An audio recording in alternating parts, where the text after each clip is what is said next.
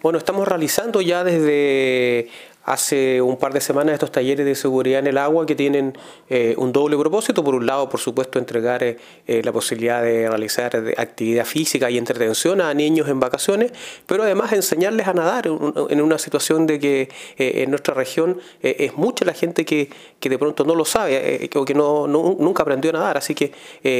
se cumplen esas dos condiciones, lo estamos haciendo en varias comunas de la región,